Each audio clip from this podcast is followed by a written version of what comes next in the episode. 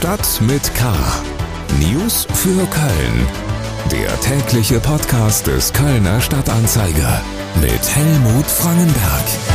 Herzlich willkommen zu Stadt mit K, dem täglichen News-Podcast des Kölner Stadtanzeiger. Es ist schwer in diesen Tagen gute Nachrichten mit Gewicht zu finden, die man an den Anfang stellen kann. Vielleicht macht die Ankündigung einer neuen Verhandlungsrunde für den Abend zwischen Russen und Ukrainern etwas Hoffnung. Heute in Stadt mit K. Probleme an der Grenze. Die Stadt erwartet die ersten Flüchtlinge. Proteste zum Amtsantritt. Erzbischof bietet seinen Rücktritt an. Entsetzen nach Karneval. Anwohner sind geschockt über die Zustände auf der Zülpicher Straße.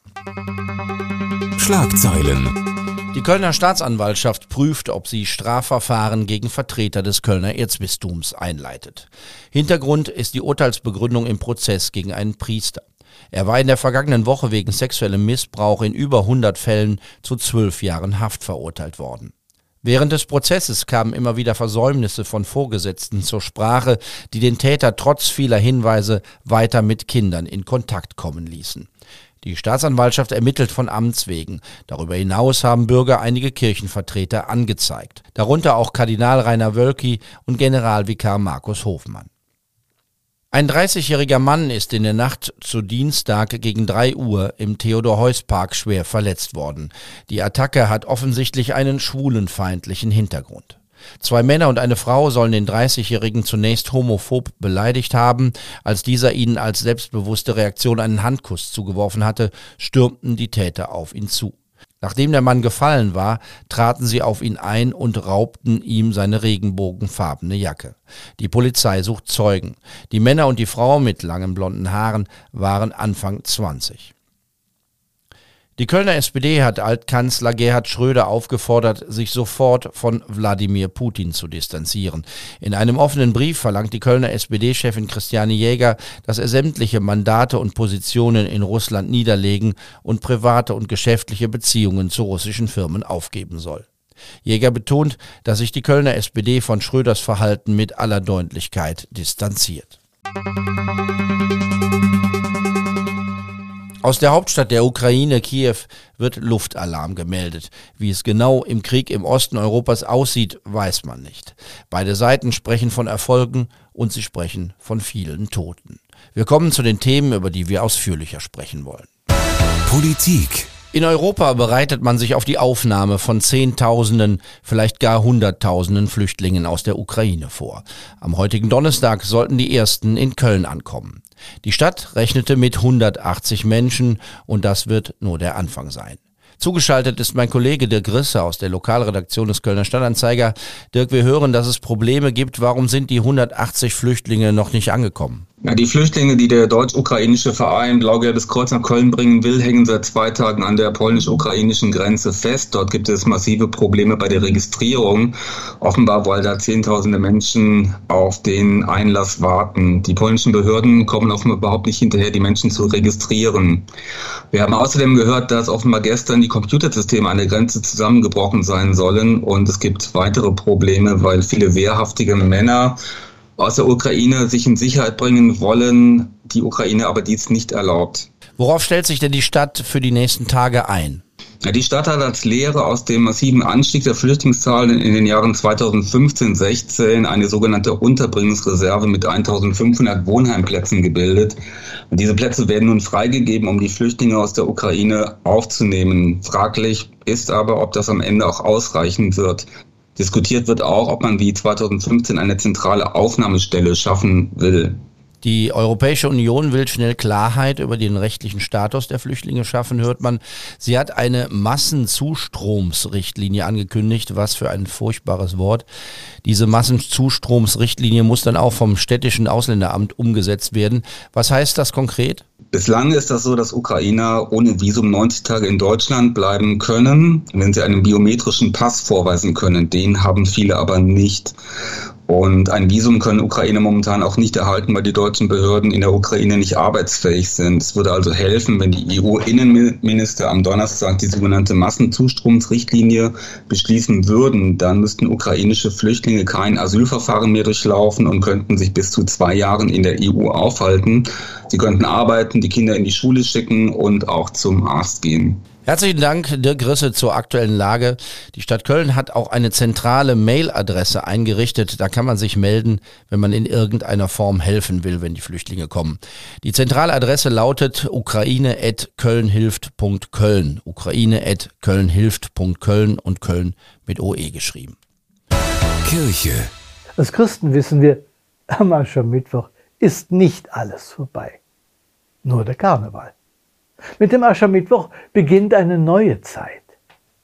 Diese Zeit hat auch etwas mit Passion zu tun, im doppelten Sinn, mit Leiden und mit Leidenschaft.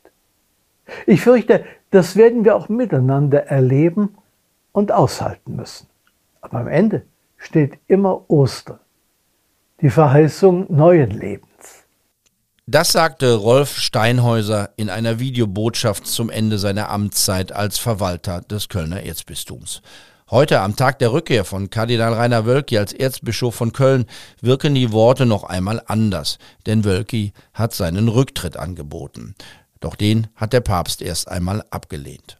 Die katholische Kirche bleibt also weiter im Krisenmodus. Steinhäuser kündigte in seiner Videobotschaft beim Domradio gar eine Zeit des Leidens an. Wenn man den Umfragen folgt, scheinen viele Gräben noch tiefer und unüberbrückbarer als zuvor.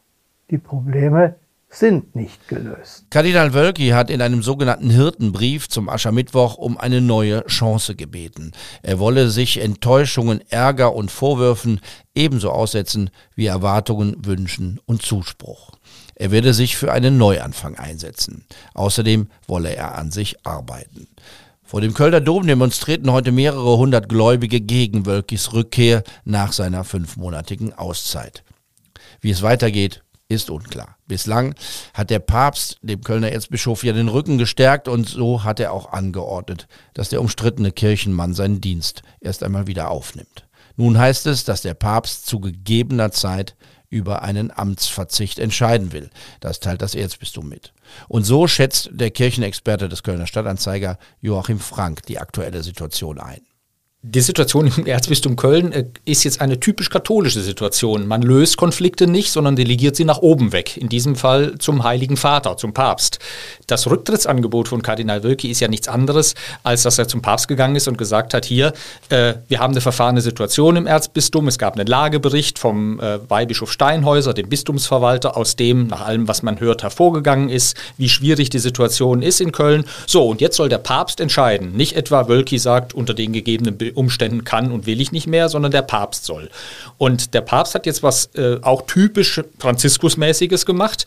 Er hat gesagt, geh zurück nach Köln, also das Rücktrittsgesuch abgelehnt, aber gesagt, zu gegebener Zeit will er dann nochmal entscheiden, also jetzt mal gucken. Der Weihbischof Steinhäuser hatte vor einigen Monaten das Wort von der Probezeit in den Mund genommen. Im Grunde genommen ist es jetzt genau das oder anders gesagt, aus Sicht des Papstes, äh, Wölki ist jetzt Erzbischof auf Abruf. Joachim Frank ist zu Gast in der nächsten Folge unseres Podcasts Talk mit K. Die können Sie ab Donnerstagmorgen hören, überall da, wo es Podcasts gibt und natürlich über unsere Homepage ksta.de. Karneval das Jingle Karneval passt hier nicht wirklich, denn eigentlich sind sich alle einig, das, was an Rosenmontag im Kölner Studentenviertel los war, hat nichts mit Karneval zu tun. Ich war am Nachmittag nach der Friedensdemo durch die Stadt selbst auf ein Bier im Piranha. Das ist eine der letzten Bastionen gegen Ballermann und Komasaufen im Quartier Lateng. Die Kneipe befindet sich auf der Kyffhäuser Straße, also nicht direkt im Zentrum des Wahnsinns. Und der Wirt begrüßte uns mit den Worten, so schlimm wie in diesem Jahr war es noch nie auf der Zülpicher Straße. Und das, was man da drumherum sah, war Beleg genug. Dabei war erst Nachmittag und der Pegel höchst stand bei denen, die da an Wände und in Hauseingänge pinkelten, übrigens beiderlei Geschlechts noch lange nicht erreicht. Meine Kollegin Maria Gambino aus der Lokalredaktion des Kölner Stadtanzeiger hat sich heute mal bei den Anwohnern im Studentenviertel umgehört. Was hörst du da an Reaktionen, Maria? Ja, die Anwohner sind schockiert und frustriert und alle sind sich einig, dieses Jahr war es wirklich mit am schlimmsten. Und äh, die beklagen nicht nur den Lärm, sondern fühlen sich teilweise schon in ihren eigenen Häusern unwohl. Also an Karneval wegfahren ist da keine Option. Ja, also Türen und Fenster werden zerstört, in Hauseingänge wird gepinkelt, nachts werden sie wachgeklingelt und manche mussten sogar Alkoholleichen aus ihrem Treppenhaus raustragen. Volle Straßen, viele Leute und Vollgas nach zwei Jahren Feierverbot. Da könnte man ja jetzt annehmen, dass die Wirte einen guten Umsatz gemacht haben. Aber das ist nicht so, oder? Also der Massenandrang ist überhaupt nicht vorteilhaft für die Wirte. Die Straßen waren äh, voll, aber die Kneipen nur so halb, ähm, erzählte mir der, ähm, Vorsitz, äh, der Vorsitzende Markus Vogt vom Gastroquartier Lateng. Ähm, Gerade auch die Bars in zweiter Reihe, wie äh, die von dir zitierte Piranha Bar in der Kiffhäuser Straße, hat äh, sehr gelitten. Äh, der Lutz Nagrotzki, der Wirt, äh, der hatte wohl einen sehr, sehr schlechten Umsatz, gerade auch an Weiberfastnacht, weil die äh, Gäste aufgrund des ähm, städtischen Sperrkonzepts Konzepts gar nicht mehr zu ihm durchkamen. Ne? Wenn es voll ist, dann, dann kommen die Gäste nicht mehr äh, in den äußeren Ring des Viertels. Und äh, somit war die Bilanz in wirtschaftlicher Hinsicht sehr durchwachsen. Ja, und die, die auf der Straße sind, die trinken das mitgebrachte Bier. Meistens ja, ist es sogar genau. ist es eher Schnaps als Bier. Oder ähm, sie kaufen es am Kiosk und ja. äh, gehen nicht in, in die Lokale. Haben denn die Anwohner Forderungen und Vorschläge, wie das anders werden könnte? Oder muss man das Massenbesäufnis mit Gewaltausbrüchen einfach so hinnehmen? Ja, also die äh, Vorsitzende des Bürgervereins Rathenauplatz fordert eine äh, Dezentralisierung des Zustroms und sagt, dass man alternative Plätze braucht, wo Jugendliche feiern können. Äh, die Ringe beispielsweise, äh, beispielsweise seien aus ihrer Sicht ähm, äh, schon sehr erprobt. Mit der Popcom beispielsweise, dort könnte man ja eigentlich auch eine Bühne aufbauen und nicht an, die, an der Uniwiese, wie das zuletzt war.